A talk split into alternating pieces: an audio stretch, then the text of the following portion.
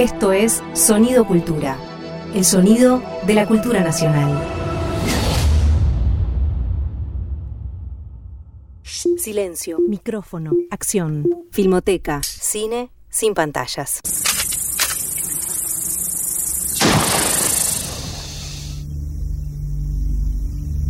Pero, viste, hay que sacarle su ojito y bueno, y ponerle esa prótesis para que no quede como un, hay un espacio, un, un hueco, ¿no? Mira qué maravilla. Hola Fer. Hola Fer. Eh, hola. Aquí estamos Fernando Peña a mi derecha en una situación extraordinaria en el día de hoy. En algún lugar está nuestra querida Fiorella San Giorgi. San Giorgi no, es San, Sargenti. San Giorgi. San Giorgi es mi, es mi jefa, es mi jefa de, de, de Ficunam y que ahora es de Viena. Pero bueno. eh, me- Sí, me Fior- sa- Fiorella está en una computadora, o sea, es como HAL 9000, Fiorella. Está, está dentro de una está dentro de un aparato y nos habla desde ahí. Pero tiene mucho que ver con los tiempos que estamos, que vivimos. Es así ahora. Cada tanto uno se transforma en computadora. Ahí está, exactamente. Ujú. Y esta es otra emisión de Filmoteca Cine sin pantalla. Como ustedes saben, y si no saben se lo contamos ya mismo, cada programa de estos es alrededor de un tema y dado ese tema nosotros jugamos un poco con él. Y el tema planteado por el amigo Roger, eh, él lo, lo ha titulado De firmas y convenciones, ¿no? Y hay un subtítulo, La política de los autores, el cine de autor, los géneros. Vaya tema. Vaya tema, mi amigo. Pero es, es algo que nosotros hemos, hemos hablado en reiteradas ocasiones, sobre todo en el programa, ¿no? Cuando, cuando Filmoteca tenía pantalla. Cuando el cine era con pantalla. Cuando Sí, decía sí, con sí. pantalla. Este, no, que a menudo, claro, uno pasa, digamos, generalmente la mayor parte de las películas las seleccionas vos, alguna que otra vez yo, pero siempre nos encontramos eh, con films que son a veces inclasificables, que la, la impresión que da es que la persona que filmó la película podría llamarse Pepe Guardiola, Juan de los Palos, da lo mismo. ¿no? Y que, es más, si uno agarra y después trata de entender qué otra cosa filmó, no tiene nada que ver con esa extraordinaria película que hemos visto. Y por otro lado, como lo, hemos, lo hacemos en Filmoteca muy a menudo, tenemos la semana Godard, la semana Truffaut, la semana Fritz Lang o lo que sea. O sea que ahí tenemos esa inclinación en esos momentos de pensar las películas en torno a una firma, que es la firma del autor. Por eso digo las firmas. Y en tanto que las firmas también tiene que ver con una idea de que hay eh, justamente una suerte de, de continuidad entre lo que implicaba o lo, o lo que implica es- escribir una novela, escribir un ensayo, que lleva, la lleva un nombre y ese nombre es la autoridad respecto de lo que se escribe, es el que da respuesta a lo que se escribe, y que eso de alguna forma se hay una transposición teórica en el cine y pensamos que los directores son los últimos responsables de las películas, son realmente los creadores de la película. Eh, esa es una idea que en el cine eh, evidentemente triunfó en cierta medida, eh, lo cual no significa que no sea problemática, y la idea era justamente cómo nosotros nos relacionamos con las películas. A veces decimos la película de Spielberg, otras veces decimos la película de Tom Cruise o Tom Cruise, otras veces decimos la película de James Stewart, otras veces decimos la película de John Ford y otras veces decimos una película de carretas que me encantó o una película de, eh, no sé, de, de- de armas que me encantó o de persecución. Una guerra. Una guerra, ¿no? Sí, es un, es- desde siempre es un tema ese de la, de la autoría.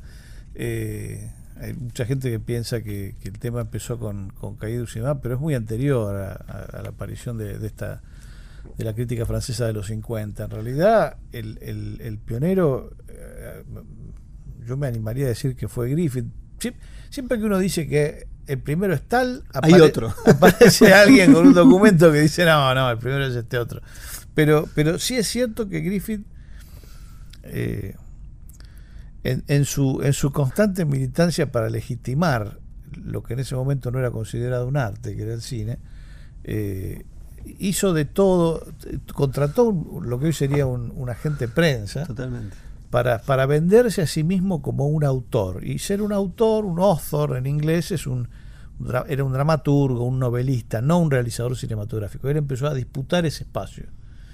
Eh, en notas, en revistas, en donde podía, el tipo se presentaba y hasta cultivó una imagen con sombreros raros y qué sé yo, y fotos, y sacándose fotos de perfil y no sé qué, que, estaba basada en, la iconografía de los autores, de los autores literarios o, de teatro.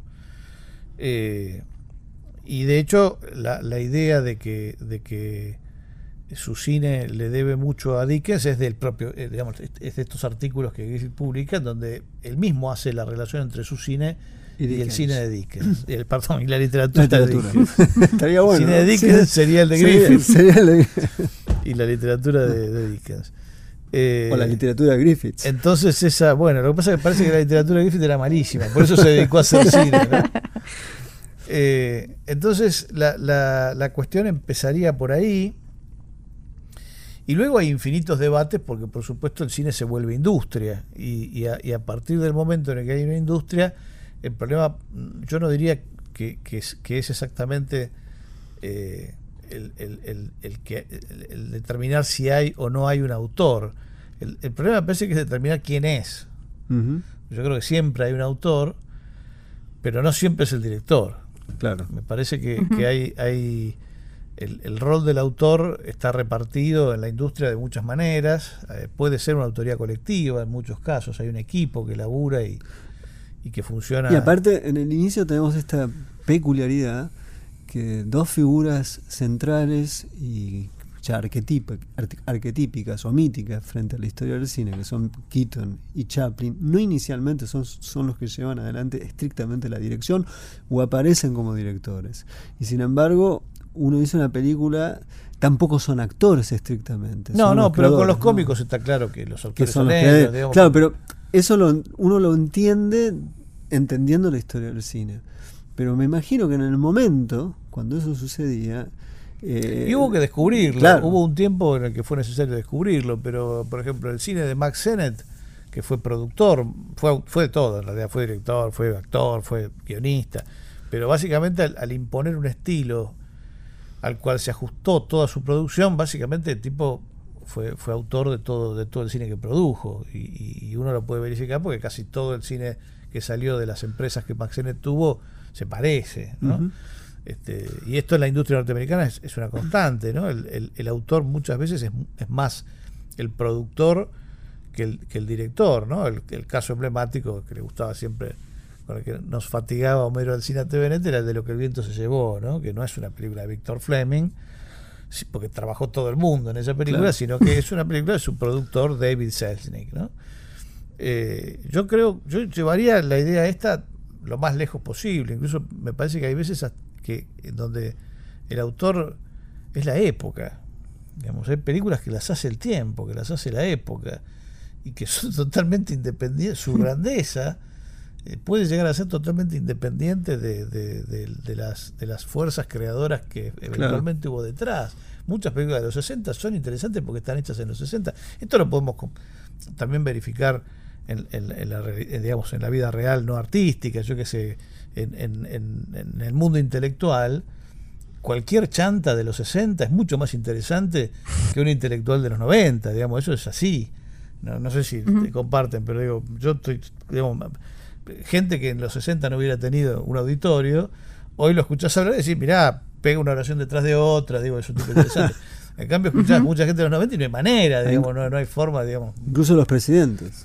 También. sí, sí, no. y, sus asesores, ¿no? ¿Qué sé yo? Me, me, quedé pensando en lo que decías de, de, Griffith y después de lo que el viento se llevó. ¿No hay también un poco, un, eh, eh, en la cuestión del autor, un poco un como te ven, te tratan, que ciertas figuras, y ahora seguro va a ir apareciendo cuando hablemos de diferentes personajes, que fue apareciendo y fueron aprendiendo de no, no, no solo lo que hicieran eh, en cuanto a lo artístico, sino porque como hay una pata que obviamente es una industria y que obviamente se necesita plata y las películas mueven plata, el cine mueve plata ¿No hay algo también como de, crear un personaje que va más allá, como una especie de marketing del autor, aun cuando todavía ni siquiera se usaba la palabra marketing? como de crear una figura, ya sea productor o director. No, la industria, la industria ha usado eso muchas veces, sí, la ha usado para renovarse en distintos momentos. Eh, eh, y, digamos, y los buenos productores, aún, aún teniendo la autoridad que tenían en Hollywood, nunca terminaron de pisotear la figura del autor. Lo que pasa es que soñaban con un autor que hiciera lo que querían ellos, que no les complicara demasiado la vida. Muchas veces lo encontraban y otras veces no, digamos.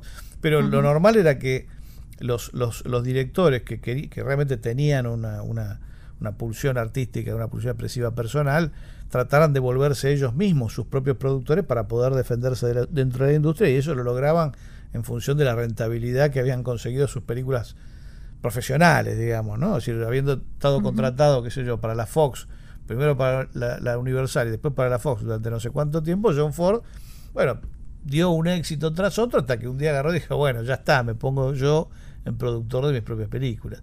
Y lo pudo hacer apoyado en ese éxito y correr riesgos a partir de ese éxito, ¿no? Es decir, Howard Hawks hizo lo mismo. Eh, el, problema es el, el, automatismo, digamos, ¿no? Que, un poco está convencionalizado. Cuando vemos, siempre que, vemos una película en algún lado, preguntamos de quién es. ¿no? y, en las fichas técnicas aparece, qué sé yo, lo que el viento se llevó de Víctor Fleming, dice, no dice de David O. que En realidad lo correcto sería lo que el viento se llevó, dos puntos, director, Víctor eh, Víctor Fleming, pero director acreditado en ese caso. Eh, eh, es, muy, es muy fácil confundir la autoría con cualquier cosa. Y ahí es donde empiezan los divagues, ¿no? a, los que los Calle fueron muy afectos, ¿no? Es decir, eh, eh, aunque, se, aunque problematizaron todo esto, eh, de, la, yo creo que el, el cayerismo, es decir, lo que viene después de Calle, y sobre todo fuera de Francia, es una payasada sin límite, donde empiezan a hablar de tipos que no nunca tuvieron la menor, o sea, gente que los agarraron de una cloaca y los pusieron a filmar una película, después los sacaron, que, no, que no realmente no tienen una, una entidad autoral.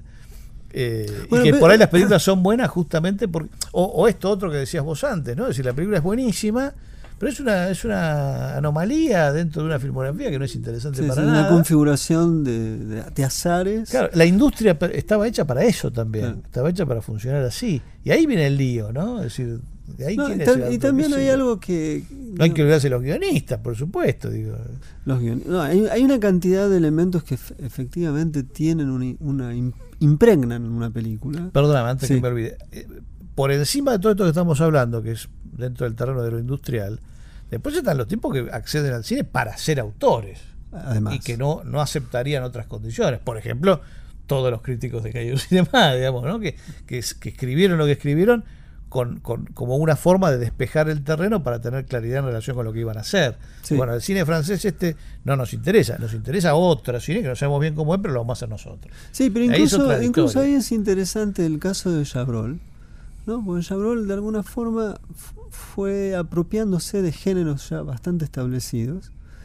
¿No? Y sin embargo, esa intersección es muy interesante. Hoy algo de eso vamos a hablar con uno de nuestros invitados, que es Raúl Perrone, que para mí se apropia de todo y hace lo que se le da la gana y además tiene ya el derecho de decir lo que se le da la gana, me parece, a esta altura del partido, y habla de que hace un cine de antiautor. lo cual es, una, es, una es, evidentemente una contradicción empírica, porque claramente las películas de él son de él, vamos a hablar de él más tarde.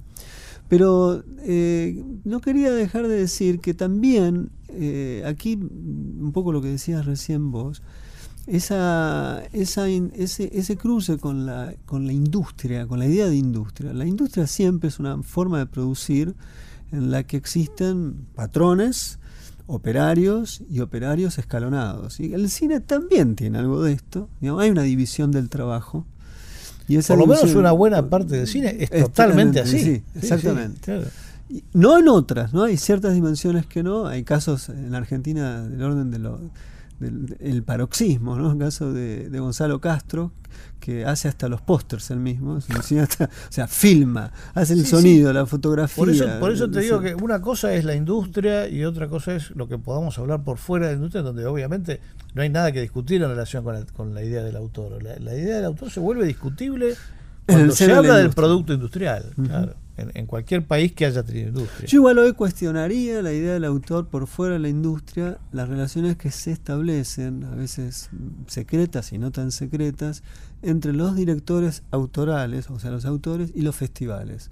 Yo creo que hay momentos que, eh, muchas películas son más de una de un espíritu de un festival, lo cual me parece terrible, ¿eh? dicho sea de paso, que del, del, autor en sí. ¿no? O sea, hay algo que empieza a ser quizás propio del autor, pero luego ya hay como una... Eh, Para que me vaya bien en Cannes eh, tengo que hacer...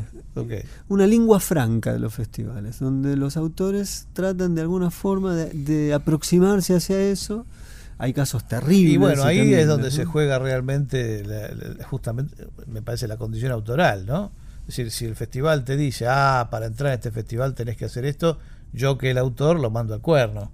Y, donde, donde hay una transacción, entonces ya no sos tan autor. Ahí, le cedes parte de tu autoría, ¿no? Al, al, al festival o a, quien, o a quien te haya hecho ese pedido. Después pensaba, eh, ya vamos a hablar a fondo con respecto a lo que fueron los, bueno, me parece que es un buen momento para, ¿qué, qué significó eso que hicieron los calleristas, no? Porque en cierta manera vindicaron una idea de pensar el cine. Los calles, no los, calleristas. Los, calleristas son, para mí, son la devaluación posterior. bueno, los calles. Ni siquiera de la propia calle, me refiero a los, que, a los que siguen calle como si fuera la Biblia revelada. Sí, sí, sí, sí claramente. Sí, sí, el, el afrancesamiento.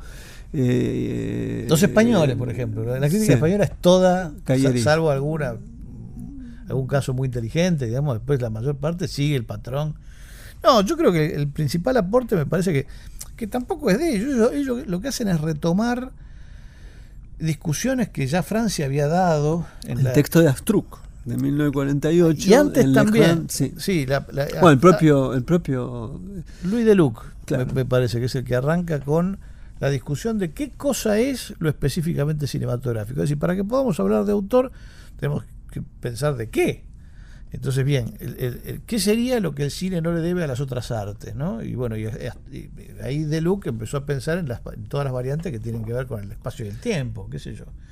Eh, y por algún lado ahí, de, configuración muy dificultosa para expresar en palabras, está lo específicamente cinematográfico. Bueno, lo que hacen los calles es retomar esa discusión, actualizarla y, ahí empezar a encontrar a, sus autores preferidos. Claro, pues, digamos, de Luke por un lado, también Epstein, con algunos de los textos extraordinarios que escribía. Bueno, pero, eh, claro, Epstein es, eh, es continuador de la obra de, de Luke. Por eso, estamos tratando de hacer justamente la misma línea, y luego viene Astruc. Con Astruc estamos en 1948. Sí, la, la, cámara estilo, la cámara pluma. La cámara pluma, ¿no? Donde se hace, digamos, literalmente la homologación de la eh, el escritor que escribe con su pluma es un artículo muy pequeño, de hecho, no es un artículo muy bueno, grande. Así como los quería Struck es Perrone, por ejemplo. Exactamente. Es decir, el tipo que prácticamente no necesita, necesita muy poco para, para poder hacer el tipo de cine que él necesita hacer. Entonces, como el escritor necesita muy poco para poder hacer una novela, necesita papel, necesita una virome, ¿no? Y después un editor que, que, que, que lo, que lo que crea en él y lo publique. Bueno, eh, hay muchos autores así, y, y, el problema es que no todos los, digamos, el problema es siempre la dimensión económica del cine, digamos, la dimensión comercial. El problema viene cuando esa película necesita ser mostrada y hay que recuperar la inversión.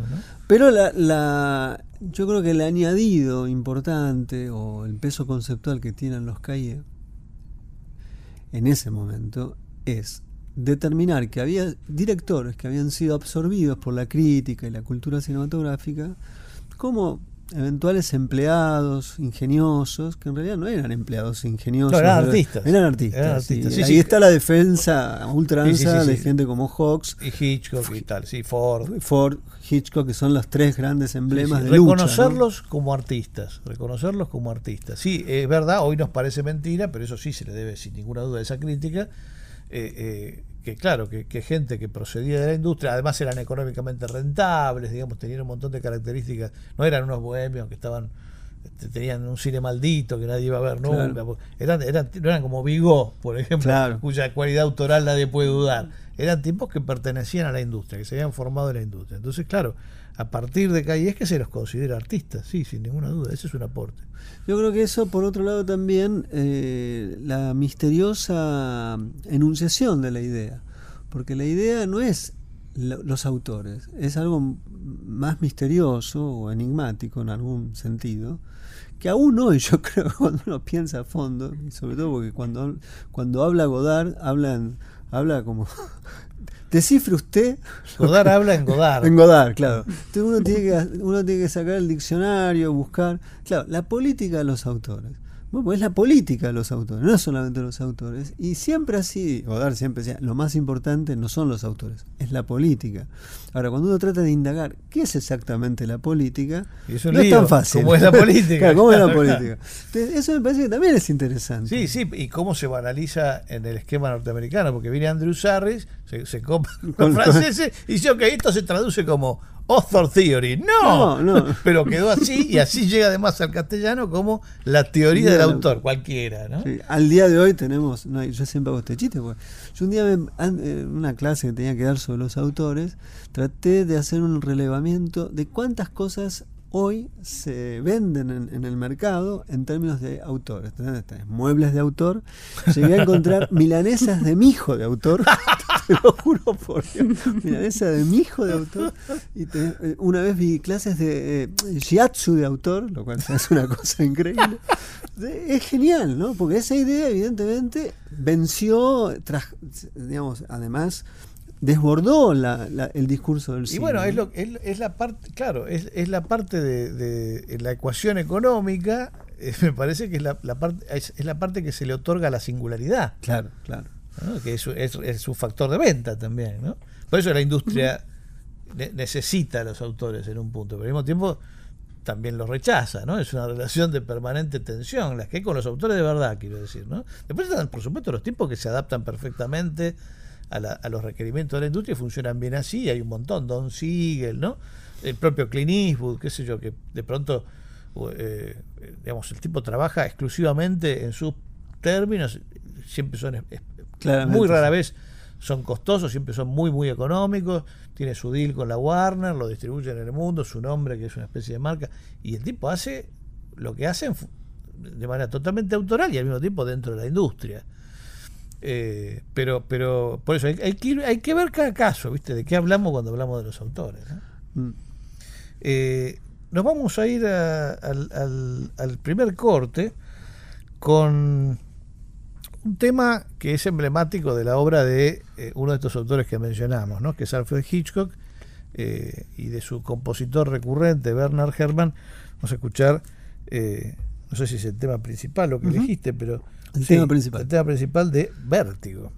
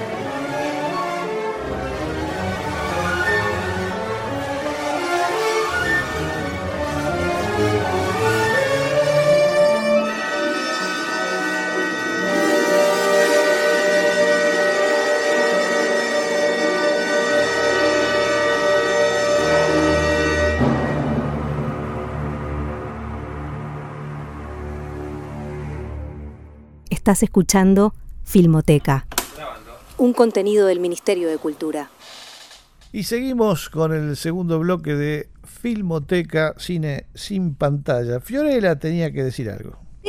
Eh, en realidad es una duda, me acuerdo cuando empecé a, mm, trabajar eh, de, periodista de cine y a recibir lo que nosotros llamamos gacetillas, que es básicamente, por lo menos en mi época, mails con la información de películas.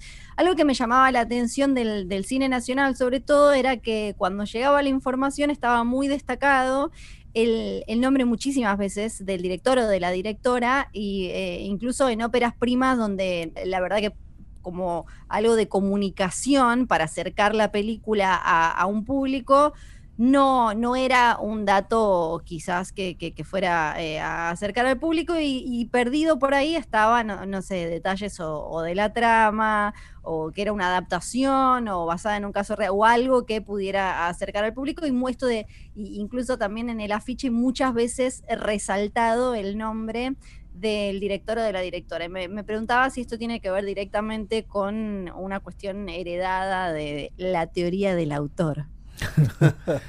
y yo creo que sí, ¿no? Con, me parece que con la, con la banalización de eso, pero también tiene que ver con las características particulares de, nuestro cine y de nuestro cine en este momento, ¿no? Porque no hay una industria propiamente dicha. Es decir, hay películas eh, de los multimedios, qué sé yo, como las de Suar, por ejemplo, que no importa quién las dirija, son de Suar, ¿no? Sí, la de Suar, la de Darín. La de Darín, que a veces, claro. Sí, que ahí estamos hablando de, empresas. Ahí estamos hablando de la producción de empresas. Y fuera de ahí, eh, después lo, lo, que ha habido siempre, o, o, por lo menos desde desde que se extinguió, digamos, la, industria en los 50, es, es, una, es una figura medio que tiene que jugar en toda la cancha, que, es, la, del la del autor-productor también, ¿no? Es decir, el autor-productor de sí mismo, porque han escaseado los productores creativos que se, que se meten en el cine de autor.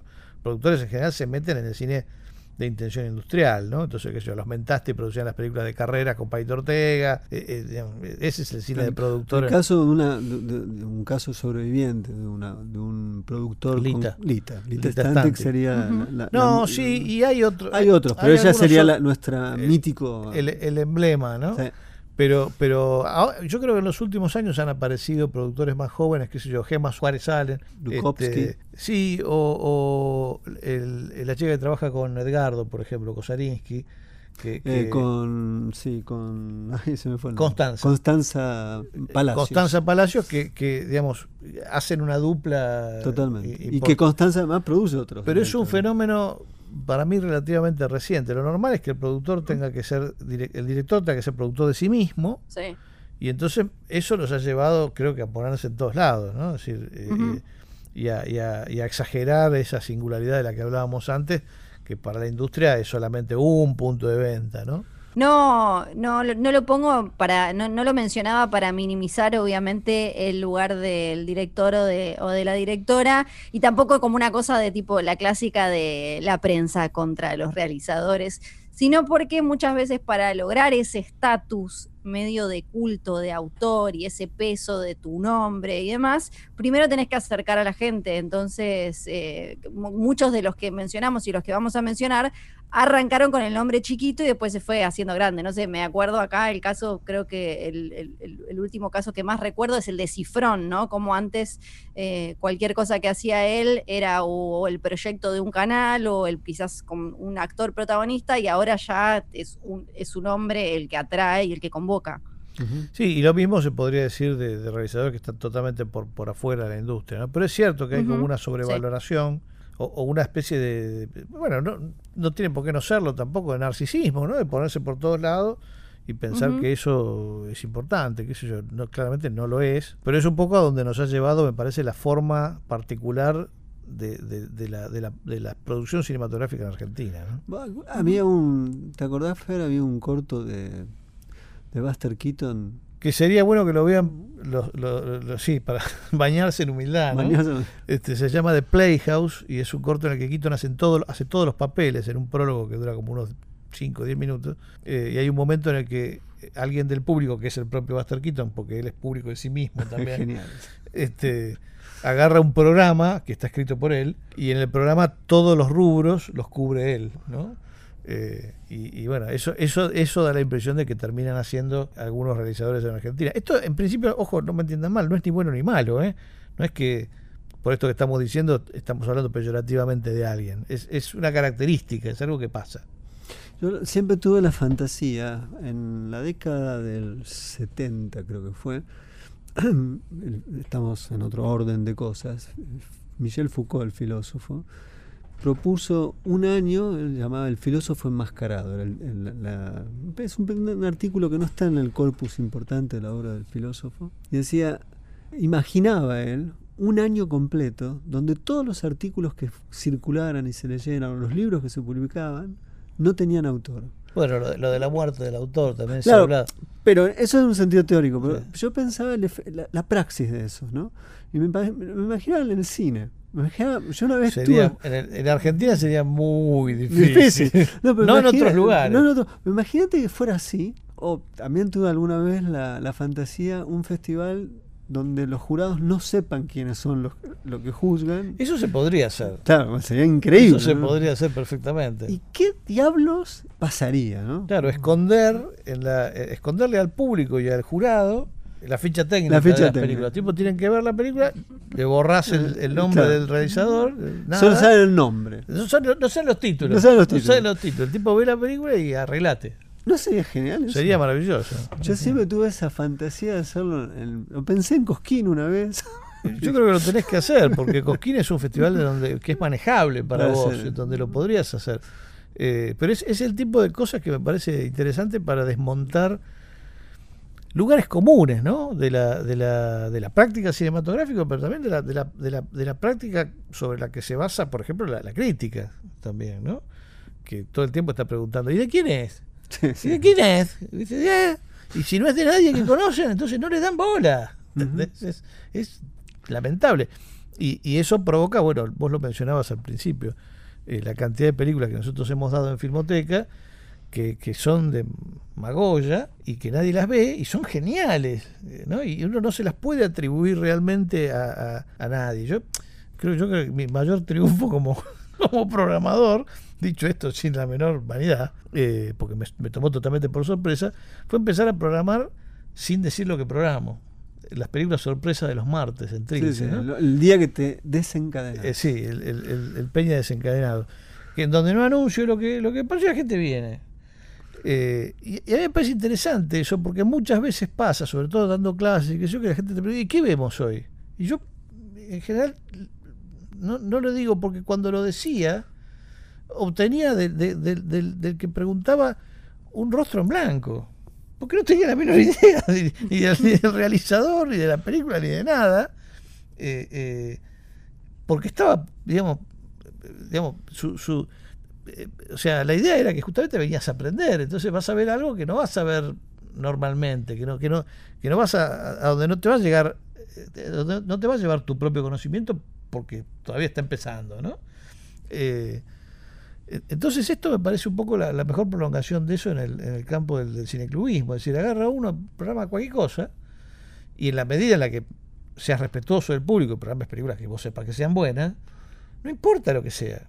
Claro. Eh, yo creo que hay que llegar, eso sería lo más parecido a la muerte del autor que vos decís. trabajar sin, sin decir. ¿Quién es el director? ¿Qué te importa? Tengo, como, como, cuando te dicen, ¿cuánto dura? ¿Qué te importa? ¿Cuánto dura lo que tiene que durar? ¿Qué sé yo? Bueno, ese es otro tema. Hay que calcular ir al baño, ahí hay otra cosa. no, no. Hay un tema físico. Hay cuestiones, claro. Hay una, por favor, déjame preguntar cuánto dura. Eso no, hay que entregarse a la experiencia. Vos no preguntás cuánto dura un, encuentro amoroso. hasta que se termine. Bueno, es así. Sí. pero podés ir al baño también. No, jamás. vos sabrás lo que haces. Eh, eh, pero bueno, e, esa es, es una cuestión. Y, digamos, durante mucho tiempo eh, estuvo esta especie de división forzosa entre, entre el autor y el género, ¿no? Es decir, era como si los autores no pudiesen hacer películas de género, una antinomia totalmente ridícula, que, que parte de una discusión ya superada hace años, ¿no? yo creo que en la década de 60 ya se reían de la discusión, pero durante mucho tiempo fue, fue se sostuvo, ¿no? Es decir, por ejemplo, Hitchcock no podía ser un artista porque hacía películas de suspenso, hacía películas de género. Sería un poco lo que la manera en la que se le cae, se le, se le caía a, a- a directores por hacer esto es un poco como agarrar un chef y acusarlo de que hizo una torta con una premezcla, ¿no? Es medio como así, como bueno, es una película de género, como que agarró un template y ya lo rellenó con cositas, pero ya estaba todo medio cocinado. Eh, algo así, sí, sí, es una cosa Claro. por el estilo, sí. Bueno, hizo un western, ¿viste? Claro. Sí, bueno, pero hay un montón de westerns que son una porquería y los de Wood Whit- Whittaker son todos geniales, ¿no? Es decir, algo pasa Ujú. ahí que establece la diferencia. Bueno, la diferencia es el autor, que perfectamente puede ser autor dentro de ese género, ¿no? Y hay- de hecho hay muchas veces que la- esos autores no funcionan en otro género. ¿no? Pero en ambos casos, tanto el género como el autor presupone un contrato quizás no del todo inteligible para el espectador cuando va a ver, pero si uno dice, bueno, voy a ver una película de terror, ya tiene más o menos una idea de qué es lo que puede llegar a pasar. ¿no? Lo mismo sucede con una película de ciencia ficción, hay, los géneros tienen reglas. Y los autores muchas veces toman, toman ese género conociendo las eventuales expectativas y reglas del, del género, y luego está la invención sobre eso que está, que es las derivas que le hace que las películas sean distintas. Me parece que eso también es importante. Claro, sin Kubrick no tenés 2001 y entonces no tenés todo el cine de ciencia ficción de los 70. Exactamente. O más cerca en el tiempo, yo creo que fueron importantes en ese sentido. Ahora las hermanas Wachowski, antes los hermanos Wachowski con Matrix. Ellos realmente ahí, Sí, en sus, en sus propios términos para el cine contemporáneo en el que estamos, pusieron una, un, una- un- un- un lugar de, la- de lectura de la ciencia ficción que evidentemente va hacia atrás y está Blade Runner, vas hacia atrás y seguís para No, y atrás. no bastan, va- no, hace falta ir tan atrás y tenés a los chinos haciendo, haciendo Sí. eh, eh, coreografías de artes marciales que ellos Toman, occidentalizan. ¿no? Totalmente, sí, toda la, toda la, todos los, los- las películas de los, de los estudios Shaw, ¿no? que son la década del 60 y del 70 en, en China, tiene, hay, hay una, re- una reconsideración de la producción del cine de, de los sables que ellos toman, ¿no? Toda esta reinvención que ahora ya es insoportable, ¿no? La- los, los ralenti delirantes, de lo, que uno ve la bala y uno ve la- el sudor y todo Claro, esto. pero son esos, esos, esos momentos de la historia que no hay tantos, ¿no? Pero bueno, el, el cine chino de los 60, 70, sin ninguna duda, los, de los, te diría que de los 90 también hay un renacimiento ahí. El cine italiano, el cine italiano de los, de los, de los 60 y 70. El eh, espagueti. no solamente, sí, el espagueti, pero también los policiales. Sí, sí, el el- cine la industria la industria. italiana, subsidiada, no, no importa, pero la industria italiana de género, ¿no? Que era como la gran máquina de fotocopiar éxitos norteamericanos. O sea, venía el padrino, los tipos sacaban un montón de películas sobre la mafia. este, y el asunto era cuando las hacía alguien que justamente, que el tipo, por supuesto, tenía una conciencia de que estaba laburando en donde estaba laburando, pero decía, bueno, a ver, eh, eh, esto ya lo he visto 100 veces, voy a ver si puedo hacer, no sé, darle un- una vuelta de rosca a esto para que me recuerden, ¿no? O, o- o en el cine japonés, por ejemplo, que es el, es el cine de estudio también por antonomasia, por antonomasia y, y con géneros desconocidos para nosotros. ¿no? Eh, eh, claro, el realizador de películas de gángster, nosotros hemos hecho un ciclo Suzuki. Suzuki Seijun, claro, que, que el tipo se hinchó eh, soberanamente de hacer películas de gángster todas iguales, que obviamente él no las hacía todas iguales, pero él sentía que sí. No sé, le hicieron hacer decenas de películas todas parecidas y hasta que llegó a ese refinamiento estilizado de las últimas dos o tres que hizo, que están en la historia del cine porque no se parecen A a, nada. ni- a nada, ¿no? Este, y bueno, y lo echaron del estudio porque decía, bueno, basta de hacerte el loco, qué sé yo. Pero, pero son Bueno, fenómenos me- industriales, sí. Me quedé pensando en las hermanas Wachowski y en algo que no me acuerdo cuál de los dos decía al principio, como después de Matrix, ¿no? Eh, como que el público y la prensa en mayor o, eh, eh, o menor medida le dieron el sello, ¿no? Como de listo, son autoras, eh, ahora todo lo que hagan va a venir y con el título grande y tienen como un universo propio y después el público le fue soltando la mano por eso mismo que en algún momento les gustaba, que era muy producto de su época, porque si uno ve hoy Matrix es, eh, para mí particularmente envejeció algo mal, porque es muy producto de ese momento y dejó un legado enorme, porque un montón de cosas que vinieron después no podrían haber eh, surgido de esa manera si no hubiera estado Matrix, pero hubo como una cosa medio de ir soltándoles la mano, ah, no, bueno, ya tu, tu onda que estaba de onda, ahora para nosotros ya no es la onda. Y no digo que le sacaron el sello de autoras, pero me parece como que más o menos, ¿no? Como que esa plaquita que, que se le había dado se fue despintando. No, bueno, sí, sí, lo, que no las hace menos autoras, yo creo que siguen siendo autoras. Pero lo que hacen le importa cada vez menos, menos a la gente, qué sé yo. Eh, porque sí, por lo que decís vos, porque se repiten, porque porque no, no resulta tan original, porque no está en sintonía con lo que está pasando, que a lo mejor dentro de 20 años se reivindican algunas de las películas que están haciendo, pero, pero es cierto lo que decís. Ahora, su calidad autoral sigue estando. o sea, vos ves una película de ellos y decís, son, eh, seguro que esta película debe ser de estas dos. Qué sé yo, y te vas, ¿no? Sí. Pero, pero, pero sí, es lo que está pasando. sí. Quería, perdón, quería instalar también otra cosa porque pienso en esto de cómo el público de alguna manera le fue sacando la plaquita, eh, aunque ellas siguen siéndolo. Me da la sensación a mí que a veces que, mm, eh, no, sé si antes era, era de igual, pero como que a quienes, a quienes tienen o que en otro momento se los respetaría por eh, una cuestión autoral, hoy se les cae mucho como repetitivos. Y esto lo veo muchas veces de, no, no solo digo de críticos, sino incluso de, del gran público, de la audiencia. Por ejemplo, pero hasta, bueno, el ejemplo más claro para mí es Wes Anderson, ¿no? Como, como es como, ah, este siempre hace lo mismo al final. O hasta lo escuché de, no sé, Guillermo del Toro, o un montón de sellos que uno hoy podría decir que, y después lo discutiremos, cuáles son como los eh, autores, si es que hay eh, modernos actuales pero como que, quizás incluso ahora se, habla mucho también de Spielberg, ¿no? Como que el, estilo o el universo creado, el sello, se juzga como algo repetitivo, como que, hay una connotación algo negativa en eso, incluso hasta con Scorsese. Es que yo creo que hay, un lugar en donde esos talentos particulares, digamos que, sin ninguna duda tenían calidad de autor en algún momento, tuvieron calidad de autor en algún momento, eh, están, están atrapados en, en un sistema que requiere de ellos un, un, cálculo, un cálculo económico, que cierre. Y ahí me parece que es donde viene el problema, porque entonces la, la, la característica visionaria del autor, digamos, de esos rasgos de originalidad que hablábamos antes, que, efectivamente la industria valora a veces, se diluyen. Yo no lo veo tanto en Wes Anderson, pero sí ciertamente en Tim Burton, por ejemplo. Siempre lo mismo, ¿viste? Este, no lo veo tampoco en los Cohen. Eh, eh, digo, los Cohen tienen películas horribles, pero es, evidente que siempre hacen lo que les da la gana, ¿no? Y no veo tanto cálculo. De hecho, hay películas rarísimas de ellos que a mí no me interesan nada, pero, pero que es interesante que salgan de, un contexto industrial.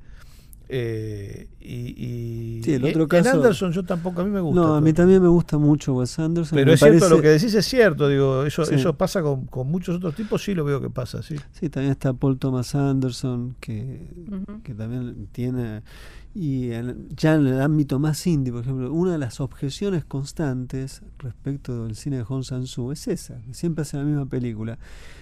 Y yo estoy seguro que no hace la misma película. No, no, pero ahí no me parece que sea lo mismo. Pero hay, hay algunas cosas, digo, atrapados en el, en, el cálculo. Por ejemplo, eh, a veces me da la impresión de que si Scorsese no, no filmara con DiCaprio, no podría hacerla la película.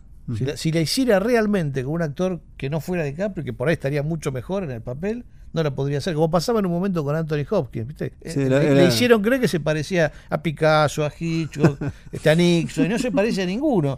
Pero, pero Él está eh, convencido. si estaba Anthony Hopkins, estaba todo bien, entonces dale. entonces, eh, prácticamente un género con las películas de Anthony Hopkins haciendo que hace de. ¿Qué sé yo? yo veo, a mí me parece que lo que hay es eso, la, la, la, prisión de la industria. Es decir, que cuánto mejor sería esta película si estuviera un tipo que, que, realmente estuviera bien para el papel y no siempre DiCaprio, ¿viste? Siempre, hay cinco tipos que tenés que repetir en Estados Unidos para poder hacer películas de más de no sé cuántos millones. Es un tema. y también me parece que eh, hay que hacer un mea culpa como espectadores, como consumidores, porque muchas veces le pedimos a eh, directores o incluso hasta guionistas, ni hablar a estrellas, un poco como haz tu gracia, ¿no? Y donde tratan de moverse de ahí les cuesta un montón. Y, a veces bueno, acá, acá con Darín, o sea, Darín en un momento, viste, se va a jubilar y entonces, ¿qué? Se cae la industria cinematográfica nacional.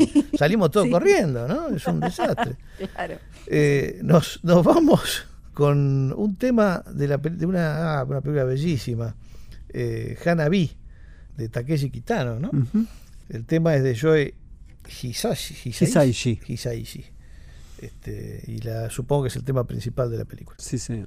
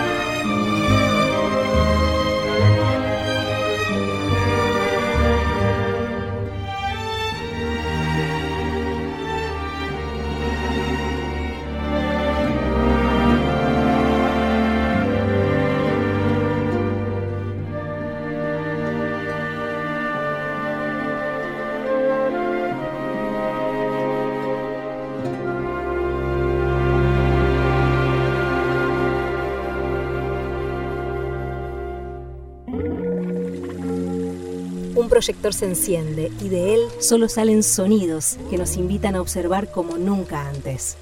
Filmoteca. Y seguimos en Filmoteca, temas de cine, cine sin pantalla.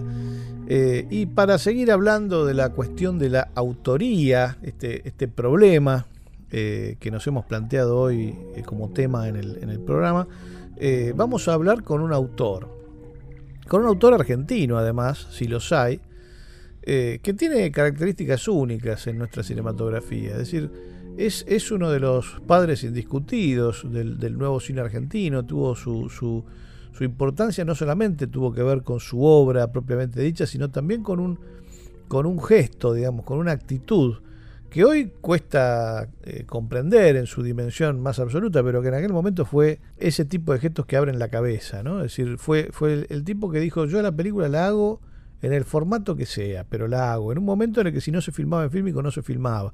Parecía que si la película no estaba terminada en 35 no era una película, o en 16. Perrone, que es de quien estamos hablando, Raúl Perrone, usó todos los formatos que tuvo a la mano, incluso eventualmente el fílmico cuando se dio la oportunidad, porque claramente no, no, es, no era el soporte lo que importaba, sino esa obra autoral suya, esa mirada suya. Yo me animaría a decir incluso, esto ya corre por mi cuenta, no sé acá Roger si estará de acuerdo conmigo o no, tampoco sé si el perro estará de acuerdo conmigo o no, pero bueno, me voy a animar. Si uno se pone a mirar en la filmografía de él, ya debe andar por las 100 películas, no sé cuántas ha hecho. Pero yo me animaría a decir que es una sola gran película que se va modificando como las películas, ¿no? Es decir, que, va encontrando su relato a medida que pasa el tiempo eh, y que en ese sentido hay, hay poquísimos cineastas en, la Argentina que han trabajado de esa forma, en donde, eh, la, donde cada film es, es el fragmento de una obra inconclusa. Eh, de una obra que continúa y que va mutando y que va cambiando y que se va transformando en otras cosas. No, no son películas como, como normalmente va la gente al cine a ver una película, eh, no sé, terminada, digamos, ¿no? Son películas que en donde aparece algo que él después retoma en otra y después en otra, un universo que se va desarrollando, ¿no? Este, al principio por ahí era difícil darse cuenta de que había un universo ahí, eh, pero algunos nos dimos cuenta, algunos nos dimos cuenta. Bueno, un gusto tenerte con nosotros, perro. ¿Cómo estás? No, el gusto es mío, muchachos. en principio te quería preguntar la paradoja, ¿no? Eh, tus películas, cada vez que arrancan, hay un momento que dicen películas de antiautor.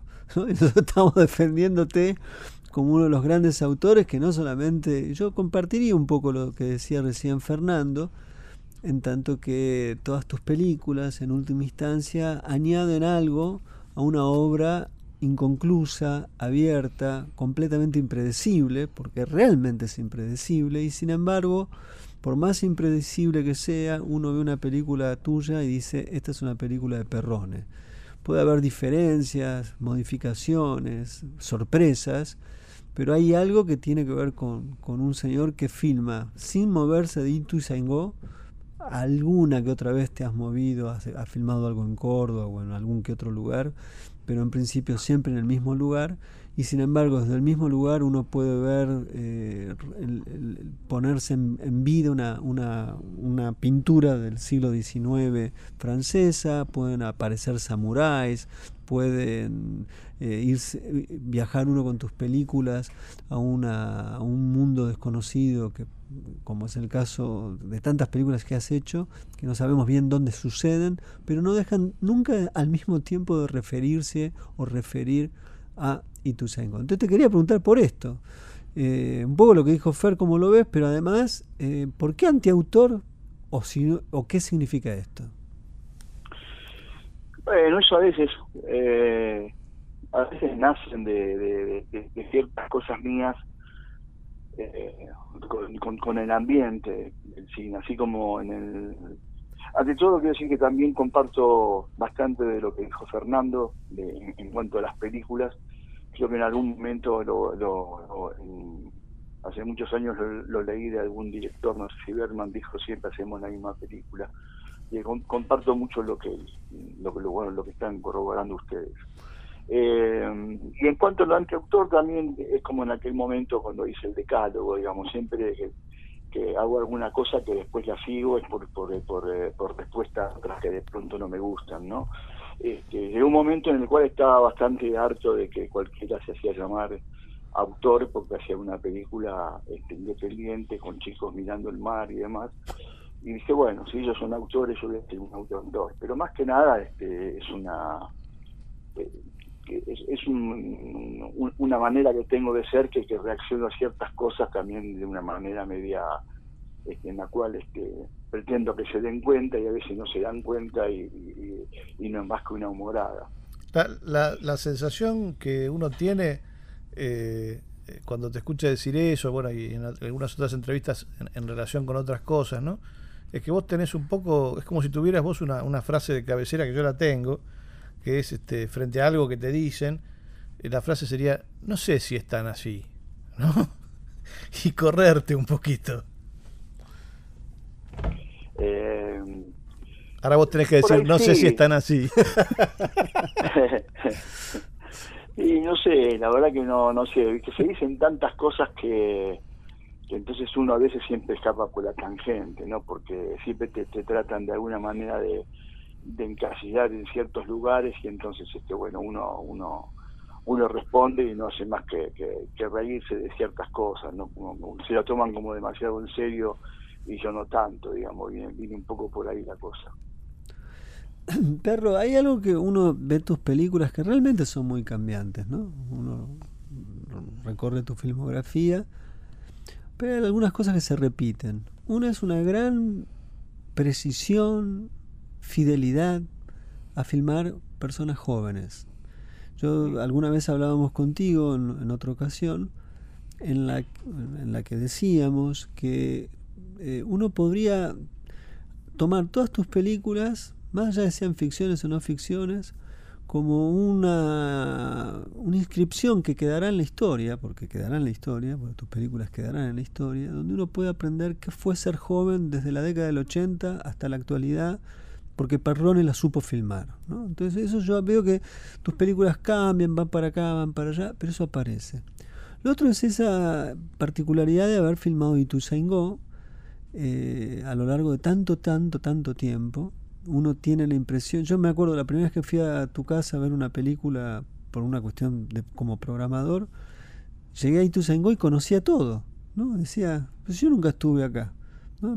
Había aprendido como me pasa con el cine de Kiarostami, ¿no? Yo de pronto siento que conozco ciertos, ciertas aldeas de Irán o, ciertas, uno piensa en, otro, otros directores, en el caso de Hong Sang-soo, qué sé yo, por decir cualquiera, eh, conozco algunas cosas de Seúl, cómo se come, cómo se toma, etcétera. Entonces, eso es algo que también está en tu cine.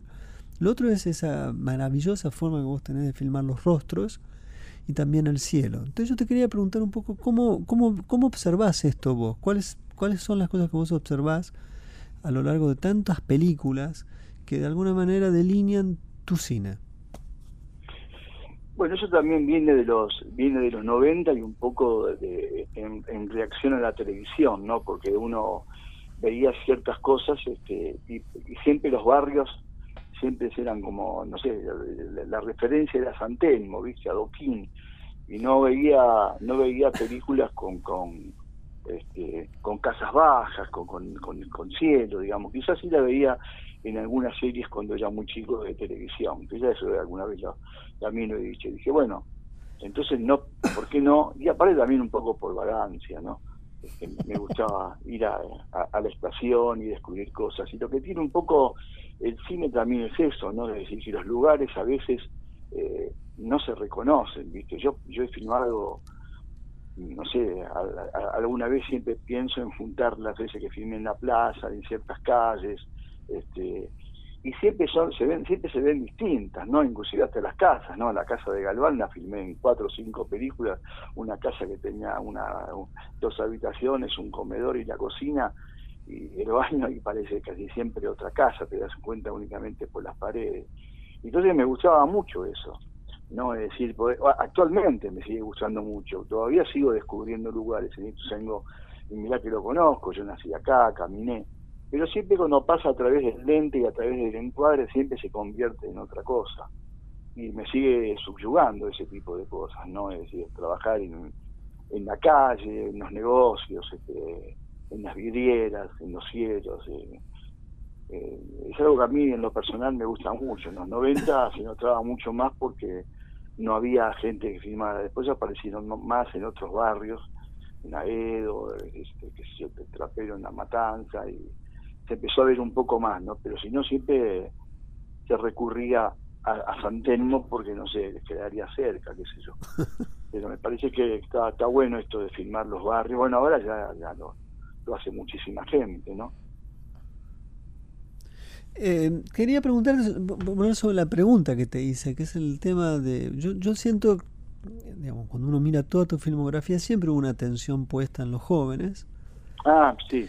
Pero algo sucede, creo que es un momento, como lo dijo en algún en, otro en otra instancia el gran Edgardo Kozaninsky, cuando ve pendejos dice, Perrone hizo dulce de leche, una invención de algo que vos decís es inolvidable.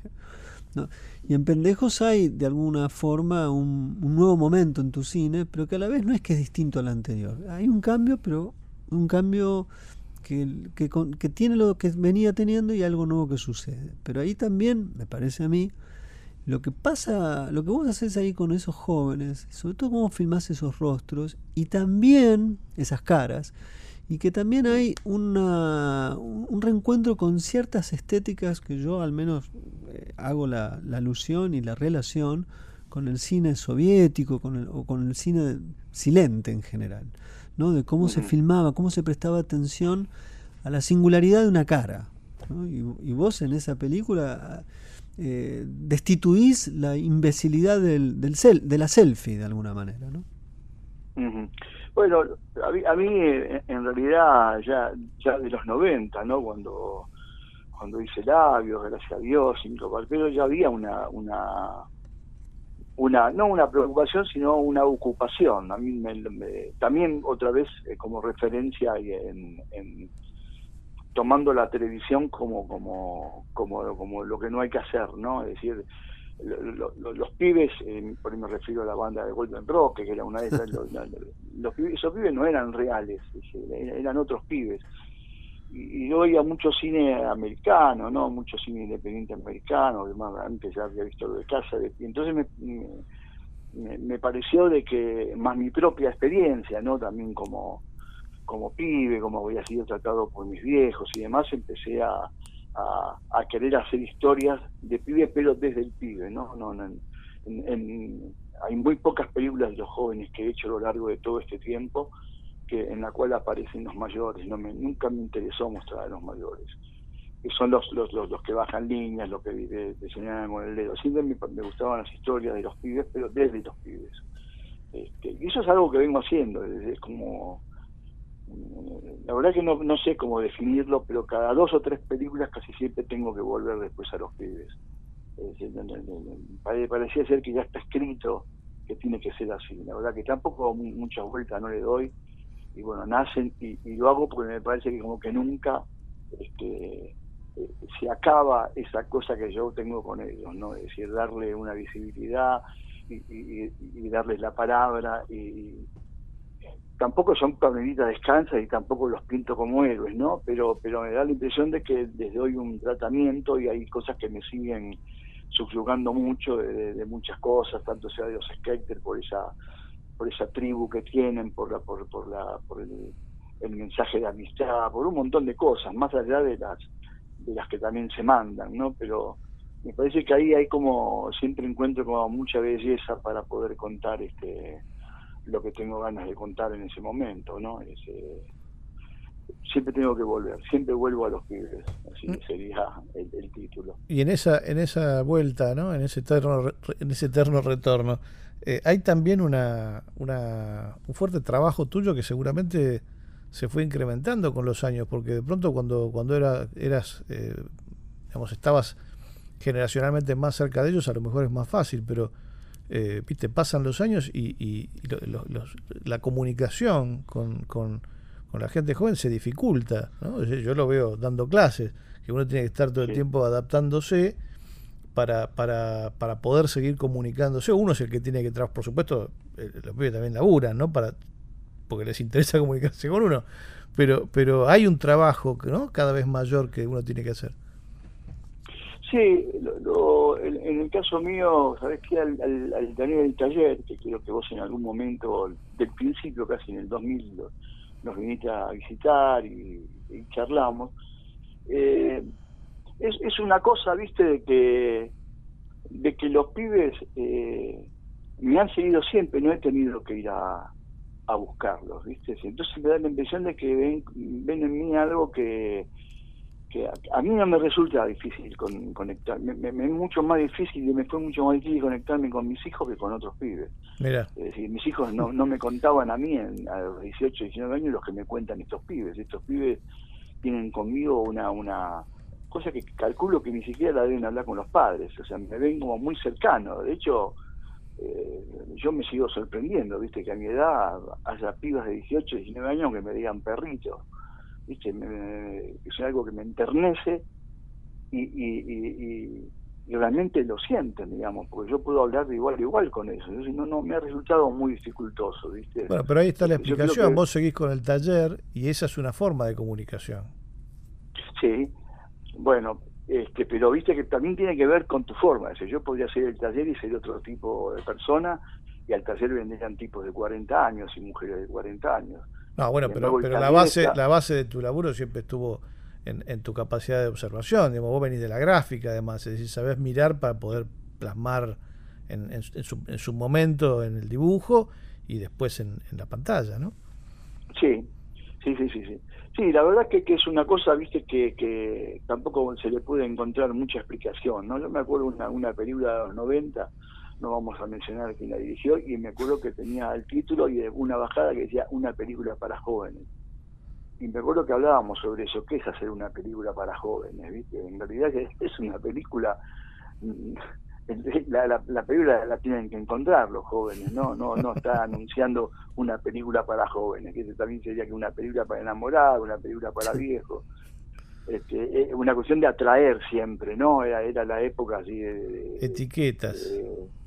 sí, viste, de, de, querer captar eso, ¿no? Porque me acuerdo que había sido después del estreno de la de Tanguito y, y, estaban todos diciendo, bueno, parece que la mano viene por acá y entonces siempre hay alguien que se sube y, con un desconocimiento total de la cosa, porque también eh, nace un poco de lo que dijiste vos al principio. Si los pibes no te creen, y a mí eso me pasó un poco en las trasnoches de Dorca, cuando los pibitos se quedaban hasta las 3, 4 de la mañana y llevaban a los primos, a los amigos, me acuerdo que el elogio más hermoso que recibí en esas noches fue yo a vos te creo. Claro. ¿Viste? No, ni siquiera hablando de la película, mirá, me pareció, no, no, yo a vos te creo. Y me parece que cuando un pibito te dice eso, ¿viste? A los pibitos no los podés engañar. Sí, o en todo caso no te sale gratis, ¿no? Si, si tratás de meterle la mura. no, te podés comer una buena puteadita. Este, no, viste, es así, los pibes, la, la, la, la, y, mucho más ahora, que hay una ligereza, viste, de los 90, ahora eh, ya los pibes cada vez son más chicos, los 15 años ya tienen, viste, una, un recorrido y, y los heavy son más heavy y bueno, y pasan, pasan un montón de cosas, entonces hay que estar como también bastante atento. Eso también, el taller también ha servido un poco para eso, viste, para que esos pibitos que estaban los sábados tumbados en la plaza tengan en qué pensar y qué hacer, ¿no? Eso también es. Contención. Perro, te quería cambiar un poco el, punto de lo que estamos hablando, eh, pasar a otra cosa si no lo tomas a mal. Hay algo que vos, eh, generalmente cuando hablamos de los, de los cineastas, de los autores, un cineasta muchas veces entrega su material a un montajista y lo que un montajista hace con los materiales que se han sido filmados no es un tema menor. Muchas veces, en cierta medida, la estructura de una película responde a eso. Hay muchas formas de trabajar, obviamente hay veces hay un guion, hay veces el, director está con el montajista, hay un diálogo, a veces no lo hay, pero en fin. Eh, sin embargo, vos siempre decís, eh, sobre todo en los últimos años, que en el momento en el que vos pudiste o empezaste vos mismo a trabajar sobre el montaje, tus películas adquirieron algo que no tenían o, algo sucedió con tus, películas. ¿Nos puedes contar qué, es lo que pasó ahí?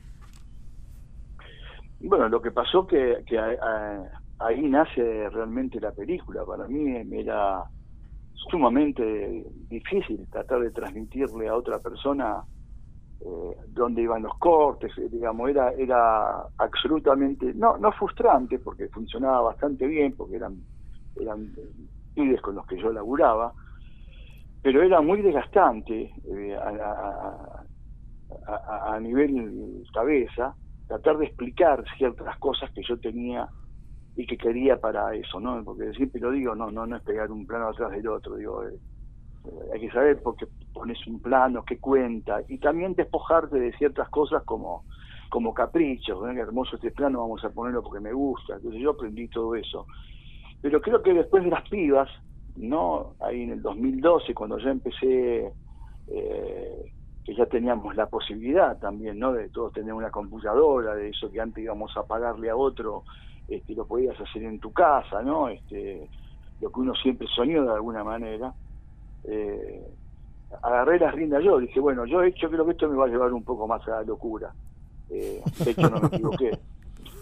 No, este, digamos, realmente me volví más loco porque edito de las 7 de la tarde a 4 de la mañana todos los días como si fuera lo que considero que es un laburo, ¿no? Me pongo un mameluco y ahí estoy. Y claro que cambió, ¿viste? Porque después automáticamente vino pendejos, entonces yo no, yo no tenía que estar explicándole a nadie, ¿viste? Si corta acá era algo que me, que más allá de mi ansiedad y mi locura, era como muy difícil. Entonces, este, eh, es hermoso eso, me parece es, la, es la etapa más hermosa que para mí tiene un rodaje y yo creo que ahí es donde podemos este, tratar de, ahí somos autores, ¿no? Porque ahí es donde vos este, empezás a armar la película, inclusive hasta no es la película que pensaste al principio que iba a ser, porque el montaje te lleva por otros caminos y a, ensayar ciertas cosas. Yo la verdad que, no te digo que me divierto eh, editando, pero la paso muy bien. La verdad que la paso muy bien porque no, no tengo que discutir con nadie, a lo sumo discuto conmigo y, es, y es una etapa de, de, muchas cosas, de capa, y aprendí a laburar el sonido, al sonido tanto como laburo de la imagen. Entonces, para mí fue de, de, un aprendizaje y de un progreso enorme, ¿viste? Decir, bueno, acá este es este es mi hijo y es así, ¿viste? Entonces, y probar cosas y, y, hacer cosas y seguir este, pensando el cine y seguir pensando la manera de cómo puedes determinar las cosas me parece que, al, empezar a operar yo mismo, este, casi como un médico, no operar, digo, este, pero eh, fue realmente eh, una, descubrí algo maravilloso, la verdad que, que, me había perdido mucho, pero también los tiempos eran así y, no, y no, no teníamos la posibilidad que tenemos ahora de que la tecnología nos seguía brindando la posibilidad de poder hacer cosas, ¿no? Y podemos grabar nuestro disco, podemos grabar un podcast, un programa de radio, sin moverte de tu casa, ¿no?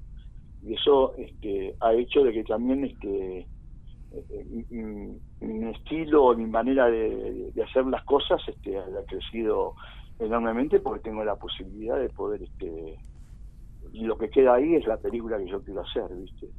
no, no, no, no, no hay, no hay discusión con eso. Sí, sí, si bien vos siempre fuiste un tipo de laburar sin red, ahora mm, digamos, no hay, más nada, no hay ni carpa. Mm. No, no, no, no, no, no, solito mi alma y a lo sumo acompañado con un, con un tintito. Eso no sabía para yo, que, ¿eh? Para que la noche sea menos de larga, don Peña, ¿no me parece? Sí, sí, yo, este, yo sé que usted sabe que yo sé.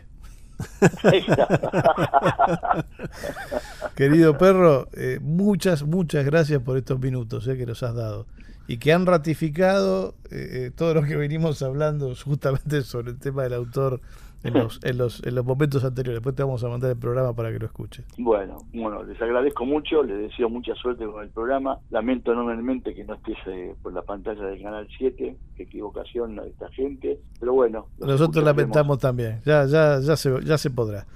Eh, te vamos a despedir con la música de otro autor que hace, hace la música, hace el montaje, hace todo. Te vamos a despedir con el tema de Halloween del maestro John Carpenter. Qué grande, John Carpenter. Bien, muchas gracias.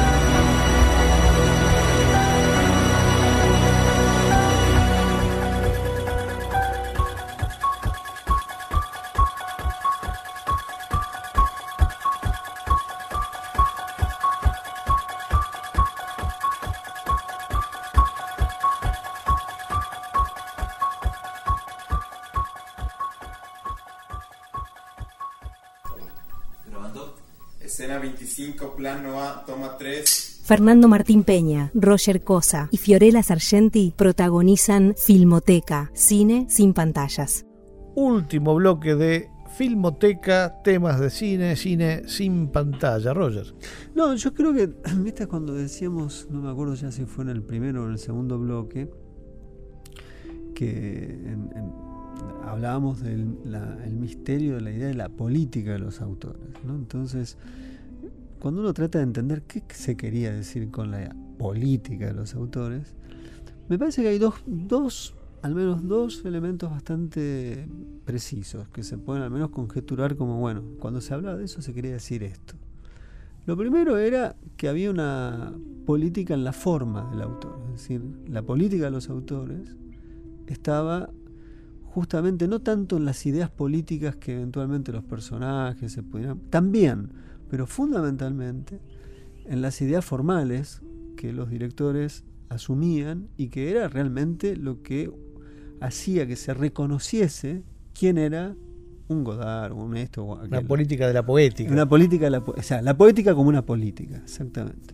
Y el otro elemento que yo creo que también es bastante eh, posible de aislar y entender qué se quería decir con políticas de autor, era que era una forma de organizar los, can, los cánones del cine y cuáles y cuáles eran las preferencias y los y las y lo contrario la oposición a las preferencias aquello que había que pelear por eso de allí había una política había una, una zona de disputa entonces, un terreno, un terreno de disputa. Estos son los autores y allí las equivocaciones los caí, ¿no? De pronto eh, enviar al, al, exilio estético a un tipo como John Huston, ¿no? Sí, sí. Que eran cosas que se, se disputaban, que además se disputaban en las revistas, ¿no? Chimino a favor de Kubrick, eh, los Cayenne no a favor de Kubrick. Por eso también creo que son dos elementos claros de entender qué se quería decir con eso. Sí, y aparte en, esa, en esa disputa, en ese ganarle un terreno a lo que había antes, eh, vuelve a estar, vuelve a ser importante considerar eso que ellos defendían, que era lo específicamente cinematográfico, ¿no? Es decir, era muy común en la crítica encontrar que alguien decía que Viñas de Ira era una película importante por su tema, está basada en Steinbeck, y no mencionaban a John Ford.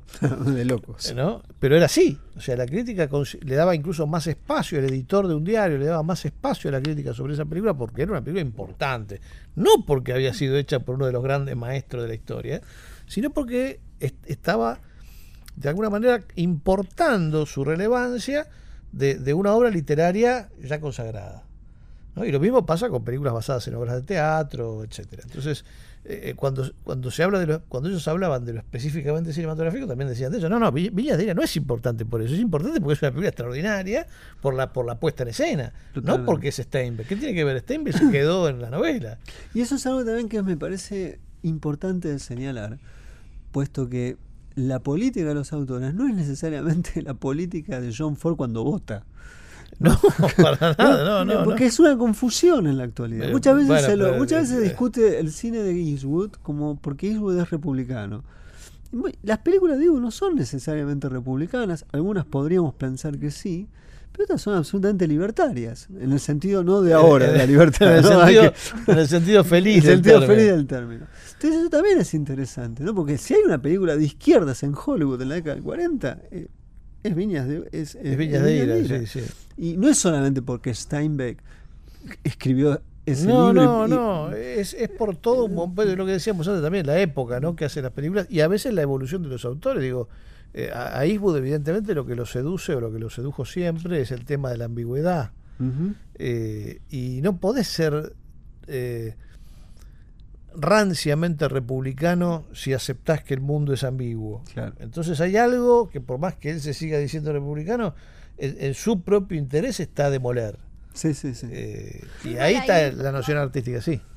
No, yo ahí eh, diciendo un poco, me parece que quizás ese es como el Eastwood de décadas pasadas, pero me parece que ya lleva como unos 20 años en los que ya no le interesa tanto explorar eh, ambigüedades o cuestiones complejas o desenmarañar nudos, sino directamente más bien presentarnos como una especie como de pancarta. En los últimos años, en los últimos 15 años, digo, para no bueno, pero Yo ahora no estaría de acuerdo. Porque, no, claro, una película como The Mule, La Mula. O sea, yo me imagino a un, a un conservador de la Argentina hacer una película de un viejo de 80 que trafica cocaína. Es imposible pensar eso. Es del orden de lo imposible. Yo sí veo en algunas películas recientes de Eastwood, una de Eastwood una especie de coextensión de un ideal, de un imaginario que sí me parece eh, eh, conservador y más que conservador en algún caso. El caso de Franco Tirador me parece una película muy problemática. Claro, pero es una película que se vuelve problemática cuando lo, cuando lo ponen contra las cuerdas, le matan al protagonista y el tipo eh, mira hacia, hacia su lugar de confort. Pero la película no terminaba así, la película terminaba de otra manera. Y hasta ese momento es bastante inquietante lo que presenta, que es la deshumanización de un tipo cuya vida conoces. Digo, eso no me parece tan de derecha. No, no. Yo creo que la derecha, la, cuestión así rancia de derechas, eh, se suscita hacia el final. Hay una clausura con material de archivo. Sí, sí, sí, pero eso es, al tipo, digamos, le, cambiaron los planes. Y si le cambian los planes, el tipo saca el revólver. hay algo de eso. Hay algo de eso, eso es así. No, no, yo estoy, digamos, no, es que estoy en total desacuerdo con Fiorella, sino más bien este, quiero matizar, porque también ahí aparecen estos elementos que son extraños. ¿no? En, un tipo que de, pronto hace eso. ¿no? Yo cuando vi la, de Mule dije, no puedo creer lo que estoy viendo. Sí, yo tendría que pensarlo un poco. No sé si estoy de acuerdo o estoy en desacuerdo. No sé, eh, Gran Torino ya debe tener más de 15 años. Y esa es una película para mí importantísima dentro de Para mí no es nada de derecha. No, no, para mí al contrario, es una autocrítica. Es de un tipo que aprende. Y es una autocrítica. claro, pero es que, bueno, pero no quiero hacer como este, el episodio de Eastwood, que además eh, me encanta, quiero solo quiero meter que la mula solo la hizo para meter eh, una historia en la que un señor de su edad tiene como tres, tres tríos. ¿Qué señor de su edad tiene tres eso, tríos? Eso, eso, eso, toda la película para eso, en realidad. Voy a eh, descomprimir. Eso es una buena observación. Eh, bueno, hoy tenemos tres rondas en lugar de una. Acá Roger ha propuesto una primera ronda en la que cada uno de nosotros elige eh, nuestros autores favoritos. Tenemos que elegir tres y justificar brevemente. como esto se te ocurrió a vos, yo te diría que empieces vos. Ah, qué malvado que sos. sos una persona maléfica.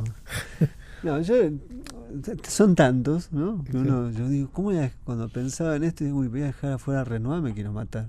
Y uno siempre deja afuera cosas que ama, claro. Y qué sé voy a, voy a nombrar cosas que hoy hoy son estos, mañana pueden ser, no es que pueden ser otros, pues me Es así, es así, ya sabemos que si elegimos es así. Es así, Elegir es renunciar. Sí, sí. Bueno, voy a elegir lo siguiente. Voy a elegir primero que nada Bresson, porque realmente es algo que yo no.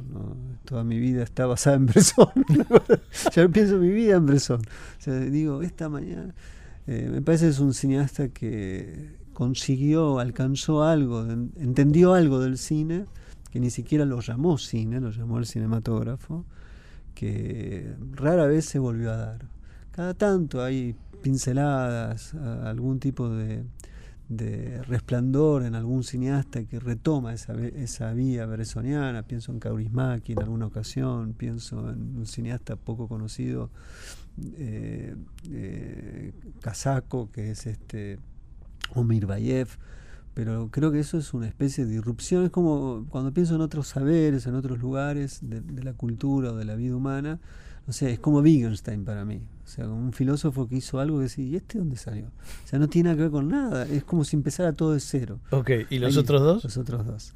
Los otros dos van a ser Kiarostami, que es otro, otro cineasta que me es extremadamente cercano, y que no dejo de pensar lo pienso dónde está la casa de mi amigo no se puede creer que haya, alguien haya hecho eso y es tan simple Kiarostami en un lugar hay zonas complejas sobre todo el último Kiarostami pero creo que es un cineasta que entendió algo de, también del cine y un maestro del fuera de campo como pocos.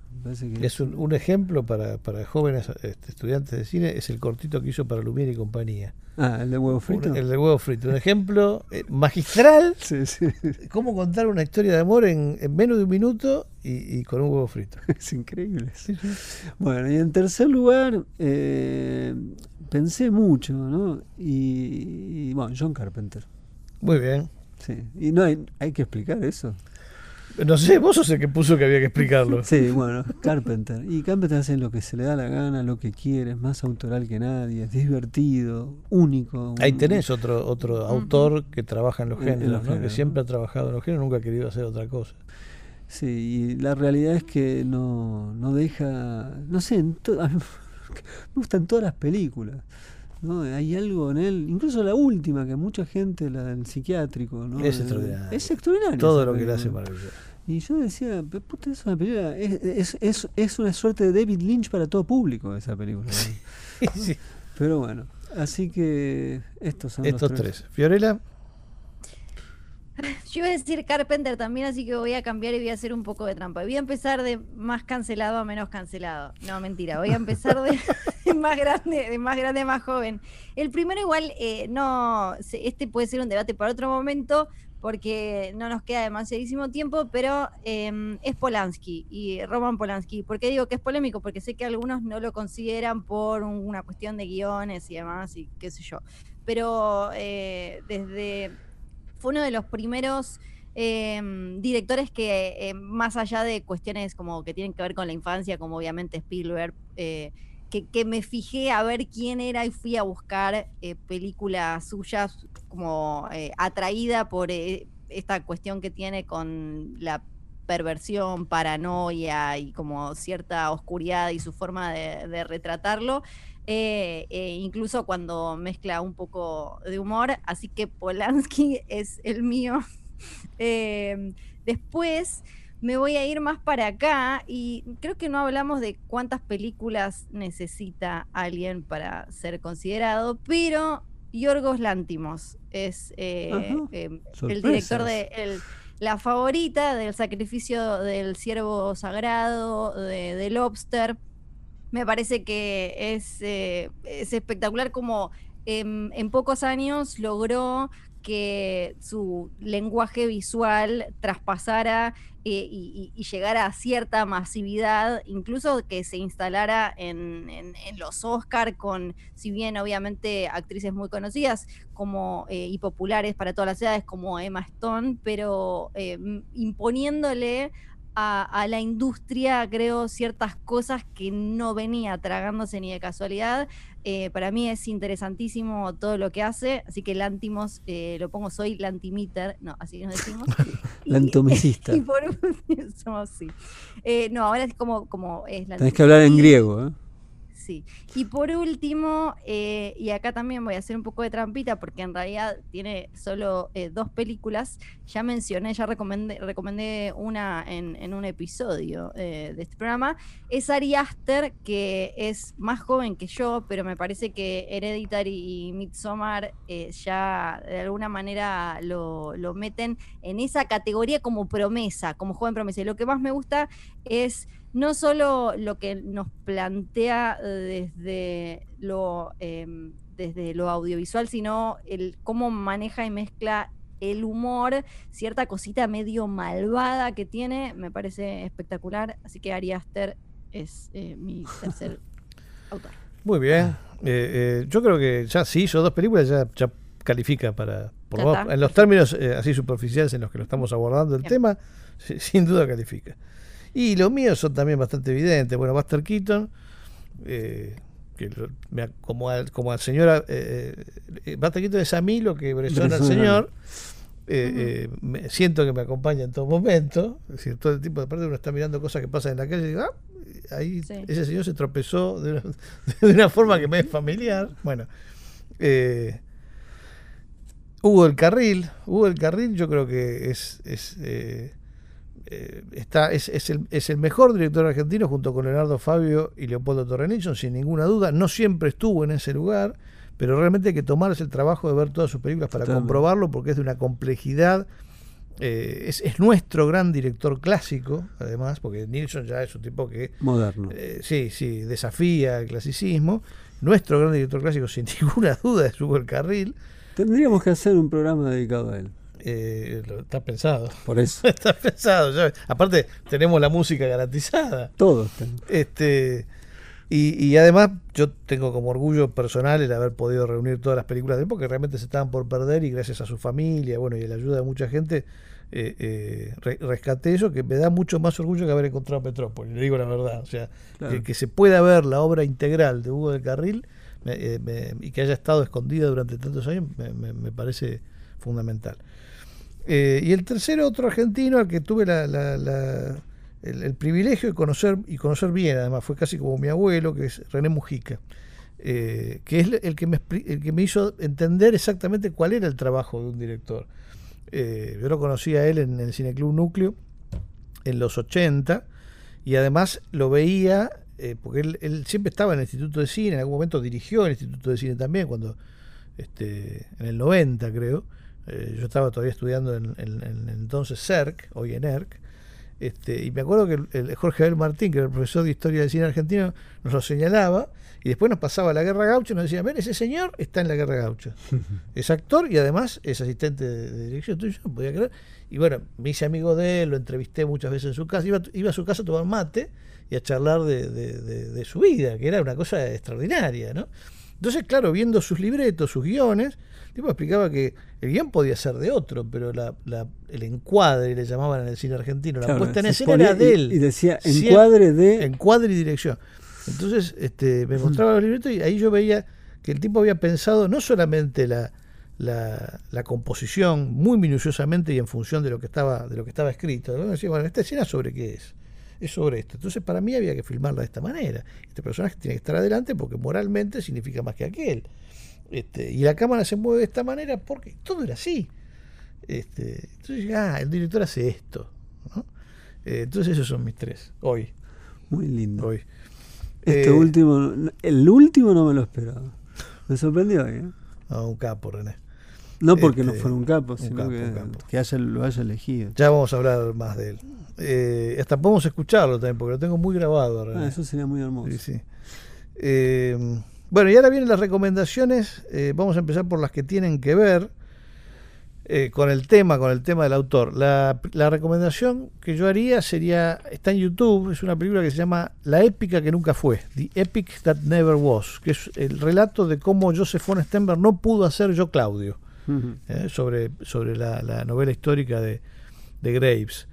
Eh, y está narrada por Dir Bogard y es una historia fantástica realmente y ahí se ve cómo un autor no puede llevar a cabo su visión autoral. Fiorella.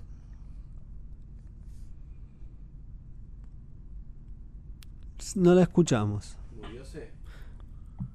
Es que me muteé. Ahí está. Ah, muy bien. la frase, la frase 2020. Bueno, estamos en 2021, no importa. Voy a ir con em, un autor que fue mencionado eh, acá, y en realidad es porque es una excusa, porque es una de las películas que me hacen reír con ruido cada vez que la veo.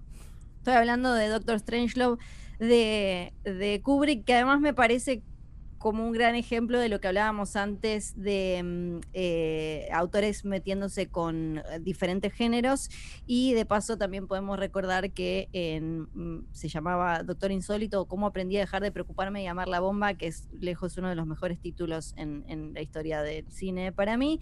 Y además Peter Sellers es como espectacular y creo que hay generaciones todavía que no lo descubrieron y que podría tener una vida hoy en Internet en la figura de Peter Sellers que no la está teniendo. Así que Doctor Strangelove es mi recomendación. Roger. Bueno, yo voy a elegir en función de los autores y que venimos hablando, La historia del viento de Joris Simmons. Oh, qué belleza. Que es una película tan tan hermosa y que es la última película, casi una, una película... Eh, lo infilmable. Filmar lo infilmable y la elegía, ¿no? Porque él se está muriendo casi. Y, y, es algo que hizo filmar siempre. O sea, su gran pasión fue... Es rarísimo lo de Ibas, ¿no? Porque filmó todas las revoluciones que hubo en el siglo XX. Sí, sí, es el gran cronista el gran social. Cronista social y, y revolucionario. Y a la vez su su gran en su intimidad quería filmar el viento y a mí esa película me parece extraordinaria y a la vez curiosamente toda la, pasión política no está disociada de ese fervor por filmar el viento me parece que muchas veces la, la, rudeza de la política. Los movimientos de la historia son como el son viento. Como el viento Son, como, el, viento. El viento sopla donde quiera. Ahí va. Este, así que bueno, eso por un lado. Y después ya como fuera del, o, en consonancia con el autor, pero por otros medios. Una sola tenés que recomendar. Ah, una sola. Ahora viene la, ah, disculpame. Ahora viene la, yo estoy tan contento. ¿Quieres seguir recomendando? Sí, sí, sí. Este, ahora viene la arbitraria. La arbitraria mía, eh, inspirado por Fiorella, eh, un, un, disparo en la sombra, que es la segunda película de la serie de La Pantera Rosa y para mí lejos la mejor, lejos en donde realmente Blake Edwards descubre totalmente a Peter Sellers. Eh, es, el, es, el, papel del inspector Clouseau que ya había hecho, hecho antes, pero acá toda la película está en función de él y aparecen todos los lugares, los, los grandes momentos, digamos, todos los personajes y todas las cosas que se van a repetir en otros capítulos de la serie. Pero esta está extraordinariamente bien filmada, además, y hay momentos de, de la, de la, del, del mejor humor visual realmente y físico que, que él eh, en esta época hacía como nadie. Fiorella. Mi recomendación nada que ver es eh, Alanis, una película argentina de 2017 de Anaí Berneri, y tiene que ver con. Este año se volvió a hablar o se, se volvió a instalar en, en cierta eh, agenda el debate de, con respecto a la prostitución, un poco disparado, va, no un poco, muy disparado porque se empezó a, discutir en ámbitos en los que no, no, se discute cuando esto en general se viene obviamente charlando y, estudiando muchísimo eh, en otros por la serie protagonizada por Lali Espósito de Netflix, Sky Rojo, que presenta como cierta mirada abolicionista, digamos, de la prostitución, como la prostitución como algo eh, a, prohibir y a condenar y, a esconder. Y creo que Alanis presenta como otra forma eh, de, de, pensar este, este tema. Está protagonizada por Sofía Gala, ganó un montón de premios en ese momento. Está, se, puede ver muy fácilmente, depende en qué momento estén escuchando esto, la van a encontrar en alguna plataforma seguro y me parece que es un retrato de una joven trabajadora sexual eh, muy que, que se siente como muy genuino y además sobre todo lo más importante creo en algo así como muy estudiado y, pensado y con conciencia detrás. Me parece una película súper interesante, se llama Alanis. Ahora sí, Roger. Bueno, yo voy a elegir una película, ya que pasamos música de Kitano, eh, un, film de, de Takeshi Kitano que trabaja sobre un, sobre un género, que es un género muy característico del cine japonés, eh, en principio es una película de época, y un héroe de época, que es Satoichi. Ah, el samurái ciego. El samurái ciego. Nada más que él hace algo distinto con eso, y lo que hace es extraordinario. Más allá de la historia del propio samurái, los últimos minutos que hay, hay, una sí, es un musical, escena de tap, escena de tap, tap japonés. japonés con samuráis. Decís, bueno, dale que va, es la libertad absoluta y eso es quitano. Eh, hablando de libertad absoluta, acá nos vamos con un tema que no conozco, Roger. ¿Qué es esto? Folo. Folo, eso es de, Salif Keita, es uno de los grandes músicos africanos, del pop africano y de la canción africana. Y hay un film que a mí me encanta, se llama La vida en la tierra, de Sisako, ah, sí, sí, del gran Sisako, que usa en un momento esta canción completa y muestra la vida de una aldea en África. Y vos decís, somos unos idiotas nosotros, los hombres blancos, no entendemos nada de nada, de la historia, ni de la escultura, ni un pito. ¿no? Folo entonces para despedirnos. Gracias por acompañarnos.